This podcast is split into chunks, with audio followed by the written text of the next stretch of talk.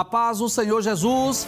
Estamos iniciando mais um Instantes Finais e eu quero agradecer aos nossos queridos telespectadores que são alunos dessa aula de escatologia no lar, ou por que não dizer, deste curso de teologia sobre profecias bíblicas. Não importa a sua idade, porque para ser aluno dessa escola não precisa ter uma idade específica, pode ser criança, adolescente, jovem, adulto ou até mesmo ancião. O mais importante para nós é que você possa crescer espiritualmente, que você seja edificado através do estudo das profecias bíblicas, que você possa amar mais a Bíblia Sagrada e que você tenha um conhecimento mais detalhado do conteúdo profético da Bíblia Sagrada. Agora, se você não é cristão, se você ainda não é evangélico ou pertence a outra religião, o nosso desejo é que você possa receber Jesus como seu salvador pessoal. Esta, sem dúvida, é a decisão mais importante que o ser humano pode tomar aqui na Terra. Não existe nada mais importante nesse mundo do que receber Jesus como seu salvador pessoal. E eu espero que através da programação da Rede Brasil, através dos instantes finais, você possa tomar a sua decisão de servir ao Senhor Jesus e recebê-lo não só como seu Salvador, mas como o Senhor da sua vida. Lembrando que você pode assistir a nossa programação não só pela TV, mas de qualquer lugar do Brasil e do mundo, lá no YouTube, no canal Rede Brasil Oficial. Se você tem parentes, amigos em outros estados ou até mesmo em outros países, por favor, divulgue a programação da Rede Brasil para que o maior número de pessoas seja abençoada através da nossa programação. E eu gostaria de aproveitar a oportunidade e enviar uma saudação muito especial aos nossos queridos internautas que não só assistem à nossa programação, mas também interagem enviando aí a sua mensagem através do chat. Agora, é bom lembrar que para fazer perguntas você tem que enviar para o WhatsApp do programa, que é o 994661010. Fique à vontade para perguntar, sugerir, criticar ou enviar sua mensagem para nós. Que Deus te abençoe, que as bênçãos de Deus continuem sendo derramadas sobre a sua vida e sobre a sua família. Seja muito bem-vindo aos instantes finais. Como é do seu conhecimento, nessa temporada do programa, nós estamos estudando sobre a infalibilidade das profecias bíblicas. Por gentileza, isso, muito obrigado. Nós já estudamos dezenas, diversas profecias bíblicas que estão registradas nos seis primeiros livros da Bíblia. Nós já estudamos as profecias de Gênesis, Êxodo, Levítico, Números, Deuteronômio e Josué também. Recentemente nós estamos estudando algumas profecias lá do livro dos juízes. Abre a tela. Isso, muito obrigado.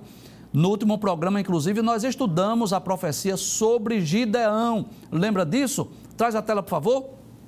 Aquele homem que foi chamado, foi escolhido por Deus para lutar contra os midianitas e com apenas 300 homens, dividiu ali o exército em três grupos, três esquadrões que tinham nas suas mãos é, tochas acesas, tinham buzina e cântaros vazios, e com aqueles 300 homens, Gideão conseguiu vencer o exército dos midianitas. Hoje nós vamos estudar mais um dos juízes de Israel, que é exatamente Sansão, um dos juízes mais conhecidos desse período. Mas deixa eu lembrar aqui algo importante, não é? Eu sei que você já sabe, mas eu queria lembrar mais uma vez. Esse período dos juízes que ocorreu após a morte de Josué, não é? Você sabe disso. Deus não levantou de imediato nenhum sucessor para o povo de Israel após a morte de Josué. E o período dos juízes durou aproximadamente quatro séculos ou quatrocentos anos Lembra do que falamos daquele ciclo vicioso? Isso. Então, nesse período, Deus levantou mais ou menos 14 juízes. Nós não vamos comentar sobre todos, porque nós estamos extraindo apenas o conteúdo profético. Então, nós já comentamos sobre Gideão, que foi levantado por Deus para lutar, para pelejar contra os midianitas. E hoje vamos falar sobre Sansão, que foi levantado por Deus para lutar contra os filisteus. Nós vamos trazer algumas informações sobre Sansão e vamos falar sobre essa opressão que os hebreus estavam sendo oprimidos, escravizados, dominados pelos filisteus e Sansão que vem ao mundo de uma forma, posso dizer, miraculosa e foi escolhido desde o ventre da sua mãe para ser um dos juízes de Israel. E você sabe disso. Nós não estamos estudando apenas a profecia e o seu cumprimento, embora esse seja o nosso principal objetivo. O principal objetivo do programa Instantes Finais nessa temporada, qual é? Isso, muito bem. É estudarmos as profecias bíblicas para comprovarmos, à luz da palavra de Deus, que as profecias bíblicas são infalíveis. Mas nós não estamos apenas estudando a profecia e o cumprimento nós estamos também trazendo um pouco da história bíblica para que você possa né, extrair lições para as suas vidas, como nós temos feito ah, para nós também. Estamos extraindo lições para as nossas vidas. E hoje, nessa história bem conhecida, que é a história de Sansão, nós vamos falar um pouco sobre esse personagem, vamos falar um pouco sobre o nazireado, que eram aqueles que eram consagrados a Deus, e vamos ver a forma como Deus se utilizou deste homem para lutar, para pelejar contra os filisteus e ser um dos juízes de Israel, que ele julgou Israel por aproximadamente 20 anos. Então, Sansão foi um dos últimos juízes de Israel. A história de Sansão é uma das mais conhecidas da Bíblia e eu posso dizer que até mesmo as crianças conhecem a história de Sansão. Ele era um israelita lá da tribo de Dan e era filho de Manoá. E antes mesmo do seu nascimento, Sansão foi escolhido por Deus e foi dedicado por seus pais como um nazireu. E o que é um nazireu? Nazireu, na verdade, é uma pessoa consagrada, dedicada a Deus. Foi alguém consagrado pelos seus pais para o serviço de Deus. Sansão nasceu mais ou menos por volta do ano 1090 a.C., logo no início da opressão dos filisteus, que durou 40 anos. A mãe de Sansão, ela era estéril, a Bíblia não diz o nome dela, mas o texto bíblico nos informa que o anjo do Senhor apareceu para ela e prometeu a ela e depois ao seu esposo, que era Manoá, que eles teriam um filho e que esse filho seria usado por Deus para libertar o povo de Israel da opressão dos filisteus. Então Sansão veio ao mundo, eu posso dizer, de uma forma sobrenatural, né? através de um milagre, porque a sua mãe era estéril. E ele veio ao mundo, trouxe muita alegria aos seus pais, e depois que esse menino cresceu, o Espírito do Senhor se apoderou dele e ele passou a ter uma força sobre-humana, sobrenatural. Agora, a verdade é que, apesar de Sansão ter uma força física sobrenatural, ele era dominado por suas paixões carnais. Eu posso dizer acerca de Sansão que ele era fisicamente muito forte, mas moralmente era um homem muito fraco e era dominado por sua natureza pecaminosa, que resultou em grandes prejuízos. Eu posso dizer que em prejuízos irreparáveis. E você sabe, nós já dissemos que nós não vamos estudar toda a história de Sansão, nós estudaremos apenas algumas profecias, o seu cumprimento, para provar a infalibilidade das profecias bíblicas. Mas se você deseja conhecer mais sobre a história deste grande personagem, desse juiz lá de Israel, você pode ler no livro dos juízes. A história de Sansão está registrada nos capítulos 13 até o capítulo de número 16 do livro dos juízes. Eu tenho certeza que é uma história belíssima, há muitas lições que nós podemos aprender. E você sabe disso, mas eu quero relembrar. Todas as vezes que a Bíblia nos apresenta, nos mostra uma virtude ou uma qualidade de algum personagem bíblico, é para que nós possamos seguir o seu exemplo, seguir o modelo. E todas as vezes que a Bíblia nos apresenta uma falha ou um defeito de algum personagem, é para que nós possamos evitar cometer os mesmos erros que eles cometeram. E eu posso dizer assim acerca de Sansão. Existem lições que nós podemos aprender, que nós podemos extrair para a nossa vida, para nós imitarmos. Por exemplo, o, o nazireado. É claro que hoje nós estamos numa outra realidade. Hoje não existe mais o nazireado como nos tempos bíblicos, claro, mas a importância de sabermos que fomos escolhidos por Deus para um trabalho, para um serviço, para uma obra específica. É muito importante isso, não é?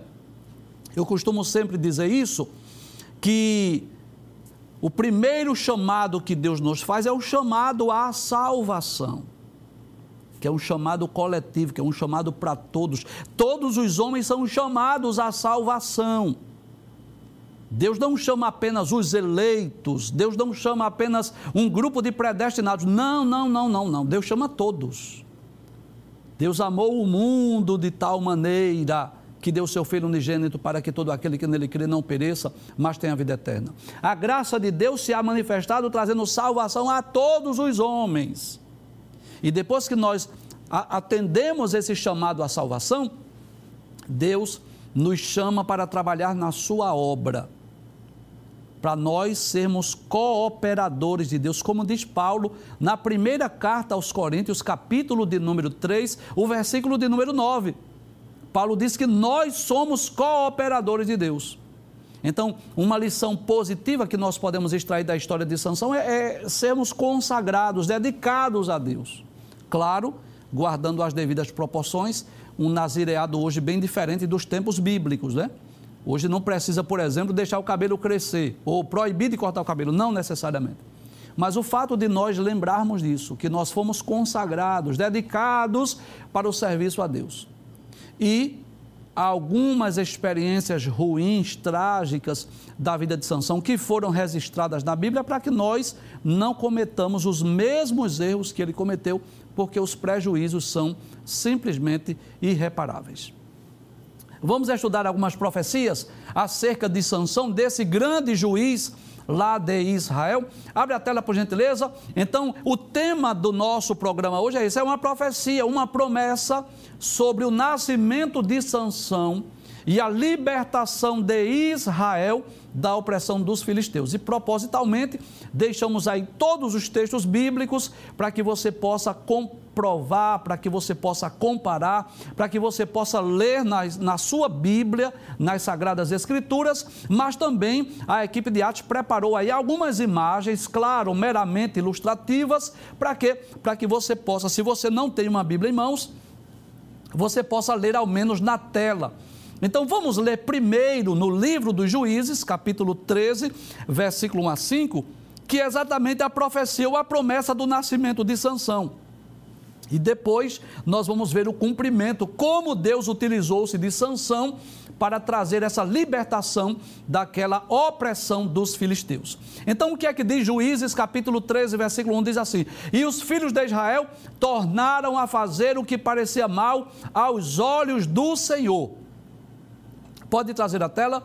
Nós já explicamos aqui sobre aquele ciclo vicioso no livro dos juízes.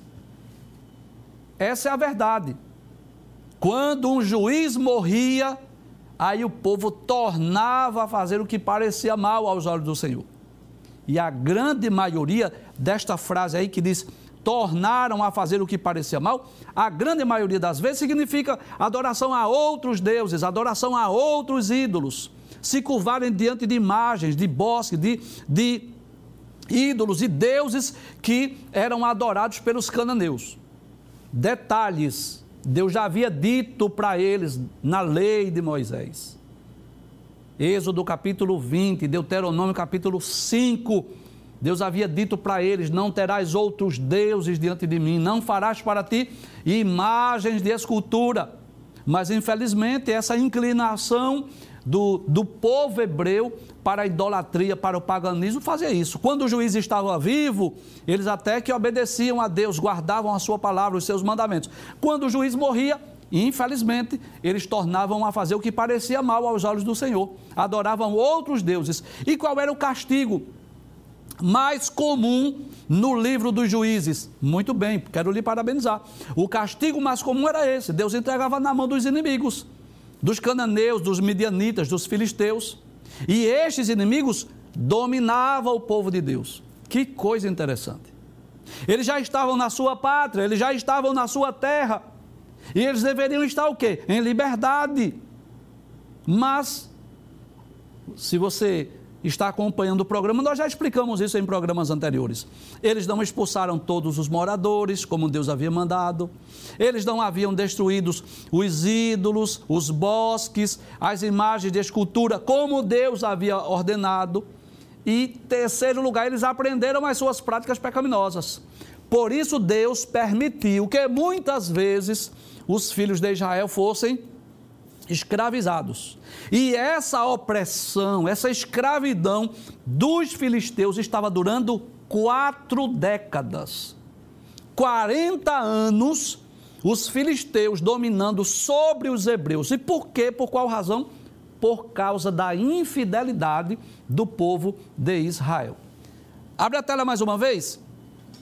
Aí diz: E os filhos de Israel tornaram a fazer o que parecia mal aos olhos do Senhor, e o Senhor os entregou na mão dos filisteus por 40 anos.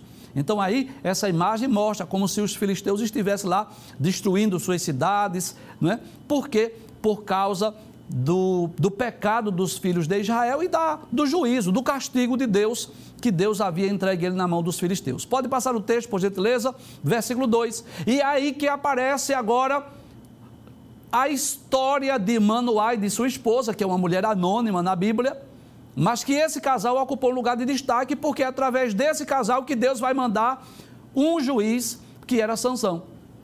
Então havia um homem de Zorá, da tribo de Dan, cujo nome era Manoá. A sua esposa era estéril e não tinha filhos. Então, observe que é, ela não tinha filhos, ela era, era estéril, e você sabe disso. Nos tempos bíblicos não havia nenhum tratamento para as mulheres estéreis. Só se fosse um milagre, uma intervenção divina. E Deus tem suas formas, seus meios de trabalhar. E Deus deu um filho a este casal, mas antes mesmo que ela tivesse o filho, Deus usa, eh, utiliza-se é? de uma aparição especial, de uma teofania, da aparição do anjo do Senhor, para dizer primeiro a esta mulher e depois a seu esposo, Manoá, que ela iria dar à luz a um filho e que esse filho seria nazireu, seria consagrado a Deus. Passe o texto, por gentileza, versículo 3. Aí diz: E o anjo do Senhor apareceu a esta mulher. Então você sabe disso que o anjo do Senhor, na grande maioria das vezes, trata-se de uma teofania. Você lembra que nós já falamos sobre isso? O que é uma teofania? A palavra teos, Deus e fania, aparição. É uma aparição divina.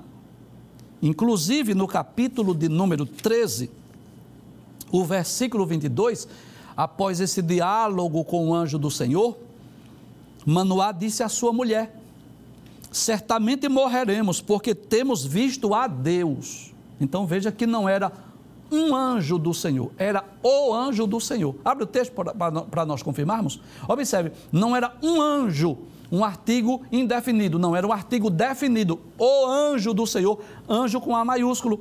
Então isso era uma teofania, uma aparição divina, era Deus aparecendo, ou talvez o próprio Cristo pré-encarnado aparecendo ali a este casal. Como eu já disse, primeiro a mulher de Manoá e depois a Manoá. Abre a tela mais uma vez. O anjo disse à mulher: Eis que agora és estéril e nunca tens concebido, porém conceberás e terás um filho. Então veja que isso já é uma profecia, isso já é uma promessa. Deus já estava dizendo àquela mulher que ela era estéril, mas que ela iria dar à luz um filho. Posso dizer que essa também já é uma profecia que nós vamos estudar. Passe a tela, por gentileza. Mas ele não diz apenas ou simplesmente que ela teria um filho. O anjo do Senhor lhe fala sobre o modo de viver desse menino. Porque ele seria nazireu desde o ventre, ele seria consagrado. Por isso que o anjo diz à mulher: guarda-te de que bebas vinho ou bebida forte, nem comas coisa imunda. Então a mulher já deveria se precaver de vinho, de bebidas fortes e de coisas imundas, comidas que os judeus não comiam. Por quê? Porque no seu ventre estava ali um filho que era nazireu, separado, consagrado a Deus desde o ventre da sua mãe. Pode passar o texto, por gentileza? Aí no versículo 5 diz: Porque eis que tu conceberás, e terás um filho sobre cuja cabeça não passará navalha, porquanto o menino será nazireu de Deus desde o ventre, e ele começará a livrar Israel da mão dos filisteus. Então observe Deixa eu falar nessa câmera que o anjo do Senhor falou à, à mãe de Sansão, a mulher de, de Manoá, que ela iria dar à luz um filho, que ela já deveria, desde a sua gravidez, evitar bebidas fortes, vinho, por exemplo, deveria evitar comida imunda, porque já estava no seu ventre um menino que era um nazireu, que era alguém consagrado a Deus, e quando esse menino nascesse, ele também deveria continuar com essas, eh, vamos dizer assim, essas normas, uma forma de viver diferenciada. Então, aqueles que eram nazireus, que eram consagrados a Deus nos tempos bíblicos, nos tempos do Antigo Testamento, o que era que caracterizava esse nazireu? Ele não cortava cabelo, os homens não cortavam os cabelos, eles não tomavam bebida forte, não tomavam vinho, e eles não podiam se aproximar de morto, de um corpo de um morto. Não, não poderiam se aproximar. A gente até percebe uma diferença entre essa separação no Antigo Testamento e no Novo Testamento, né? No Antigo Testamento, essa separação essa santificação, ela era muito mais física, não vá, não toque. Já no Novo Testamento, ela é muito mais espiritual. Porque Deus, hoje eu posso dizer assim, que Deus olha não só o, o exterior, mas o interior, não é? Aquilo que está dentro de nós. Então aquele menino já deveria ser consagrado a Deus desde o ventre da sua mãe, e o anjo do Senhor aparece primeiro à mãe de Sansão, depois a, ao pai de Sansão, a Manoá, e traz essas normas, e o anjo deixa bem claro que seria através desse menino, através desta criança, que Deus iria começar a livrar a Israel da opressão dos filisteus. Abre o texto mais uma vez, só para nós confirmarmos essa informação. Aí dizia: O menino será nazireu de Deus desde o ventre. Ou seja, ele é consagrado a Deus desde o ventre. E ele começará a livrar a Israel da mão dos filisteus. Bem, aí está a profecia. A mulher vai, vai gerar filhos, vai gerar um filho, e esse filho será nazireu, consagrado a Deus, e ele vai começar a livrar a Israel da mão dos filisteus. Então, não dá tempo nós lermos todos os versículos, nós já falamos, a história está nos capítulos 13 até o capítulo 16 do livro de Juízes, mas nós separamos pelo menos alguns textos bíblicos que são importantes para nós vermos o cumprimento desse, desse homem desse menino que nasceu, que cresceu, que tornou-se homem, que começou a ser usado pelo Espírito Santo e a forma que Deus se utilizou dele para que ele pudesse livrar a Israel da mão lá dos filisteus. Pode passar o texto, por gentileza? Vamos ver o cumprimento?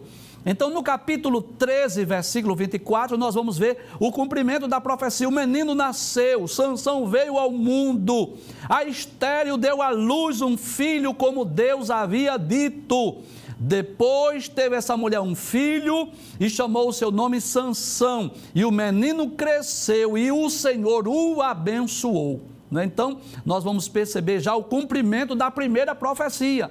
Porque a primeira profecia, o anjo disse: Você é estéreo, mas você vai dar à luz, você vai conceber, você vai ter um filho. Essa profecia cumpriu-se. Sansão veio ao mundo. Mas há um outro aspecto da profecia. E qual é o outro aspecto? Deus disse que através dele iria dar livramento, ele começaria a livrar a mão, desculpe, Israel da mão dos filisteus. Pode passar o texto, por gentileza? Capítulo de número 15 e o versículo de número 4. Antes de nós explicarmos o texto, eu gostaria de explicar aí essa imagem que você já deve conhecer a história, né? Você sabe disso que Sansão pegou 300 raposas, porque ele tem uma força sobre-humana, uma força sobrenatural, e ele amarrou as caudas dessas 300 raposas né? em, em pares, né? em duplas, posso dizer assim, e ele ateou fogo no rabo, na cauda dessas raposas, para incendiar a seara dos filisteus, a plantação de trigo lá dos filisteus. Mas por que ele fez isso? Qual é a razão pela qual Sansão fez isso? Então, você, para saber da história, você precisa ler o capítulo de número 14 em diante. Quando Sansão, na verdade, ele casou-se com uma das filhas lá dos filisteus. Deixa eu falar aqui nessa câmera. Então, a princípio, Sansão se afeiçoou por uma das filhas dos filisteus.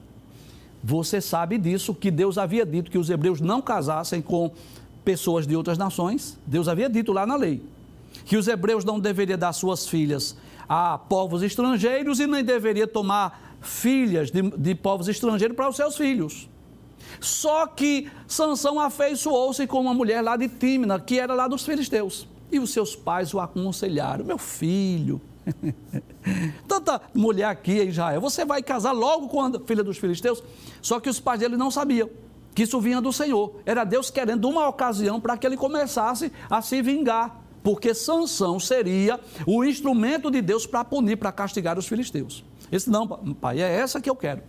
Então foi para tímida Sansão, seu pai e sua mãe, para conversar com os pais dessa moça, para tomar essa mulher como esposa para Sansão. No caminho, Sansão encontrou um leão, Sansão matou o leão, como se mata um cabrito sem que tivesse arma na sua mão, e seguiu o seu caminho. E ele falou com os pais dessa moça e outra ocasião que Sansão foi tomá-la como esposa, foi casar, Sansão quando passou pelo corpo daquele leão que ele havia matado, havia um enxame de abelhas com mel. E Sansão fez o que não deveria fazer, porque ele, como nazireu, não poderia se aproximar do corpo de um morto. Mas ele foi lá, naquela, no esqueleto daquele leão, pegou ali uma parte daquele favo de mel, comeu o mel e foi para o casamento. E no casamento havia ali 30 moços, 30 rapazes, 30 jovens que estavam com ele. E Sansão propôs um enigma. Sansão disse que fez uma aposta, na verdade ele propôs o enigma e disse que se os rapazes dissessem o significado do enigma, ele daria 30 lençóis e 30 mudas de vestes para eles. E caso no sétimo dia, que a festa de casamento dos judeus durava sete dias, se eles não dissessem o enigma, o que aconteceria? Eles é quem daria para a sanção 30 mudas de, de vestes e 30 lençóis. E aqueles homens ameaçaram a esposa de Sansão. Disse: Olha, você vai persuadir Sansão para dizer qual é o, o, enigma, porque o enigma era esse: do comedor saiu comida e doçura saiu do forte. Baseado exatamente no favo de mel que ele pegou lá no, no esqueleto ou na ossada daquele leão. Então os homens persuadiram a mulher, disseram assim: Você vai persuadir. Eles ameaçaram a mulher. Você vai persuadir Sansão para ele dizer o resultado, o que significa esse enigma, porque senão nós vamos incendiar sua casa e seu pai. E a mulher, temendo ser morta por aqueles homens, persuadiu Sansão e no sétimo dia Sansão disse para ela. E ela foi e disse a resposta aos jovens. E o que acontece? Eles disseram o resultado do enigma, comida é, do comedor saiu comida e doçura saiu do forte, eles disseram, o comedor que saiu comida era exatamente o leão, e a doçura que saiu do forte era exatamente o favo de mel. E Sansão matou 30 homens, pegou lá as vestes e deu a esses jovens, mas ele ficou tão irritado que ele foi para casa, foi embora. Abandonou lá a festa de casamento, foi embora. Só que dias depois ele voltou disse assim: Eu vou voltar para minha casa, para minha esposa. Quando chegou lá, sua esposa havia sido dada a outro homem. O pai dela havia dado ela a outro homem, um dos companheiros de Sansão. E é nessa ocasião que Sansão vai e pega, claro, de forma sobrenatural, ele pega essas 300 raposas, ele faz, posso dizer assim, 50 pares, porque ele amarra a cauda dessas dessas raposas e ele toca fogo lá na cauda dessas raposas e à medida que elas iam fugindo e correndo, então elas foram incendiando a seara dos filisteus. Era uma forma que Deus havia usado para que Sansão pudesse castigar-se ou vingar-se dos filisteus. Abre a tela, por gentileza. Versículos 4 e 5 do capítulo 15 diz assim: E foi Sansão e tomou trezentas raposas, e tomando tições, as virou cauda a cauda, e lhe pôs um tição no meio de cada duas caudas. E chegou fogo aos tições, e largou-se na seara dos filisteus. E assim abrasou os molhos com a cega do trigo, e as vinhas com os olivais. Ou seja, ele trouxe um prejuízo financeiro material para os filisteus. Porque aquelas raposas com aquelas caudas é, incendiadas começaram a incendiar a seara dos filisteus, as plantações, o trigo, é, as, os olivais, e assim trouxe um prejuízo para os filisteus. Passa a tela, por gentileza.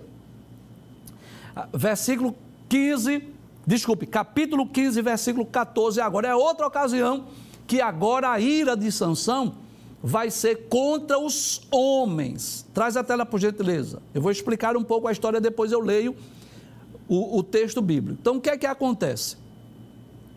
Nós vamos perceber que depois que os filisteus tiveram esse prejuízo, essas suas plantações foram incendiadas, então eles foram atacar Judá.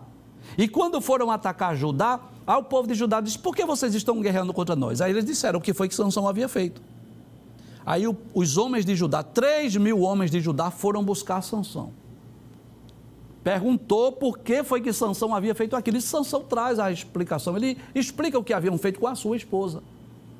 Então Sansão faz um pacto com os três mil homens. Deixa eu falar nessa câmera.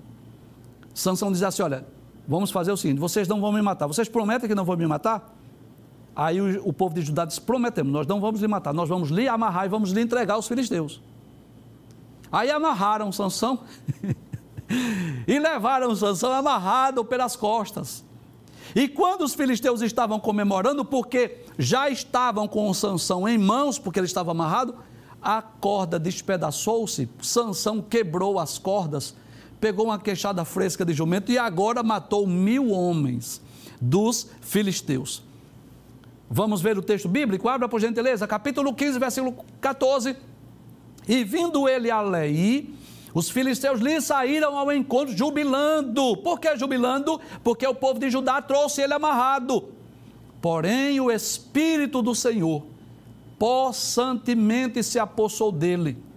E as cordas que ele tinha nos braços se tornaram como fios de linho que estão queimados, ou seja, como se fossem coisas muito frágeis.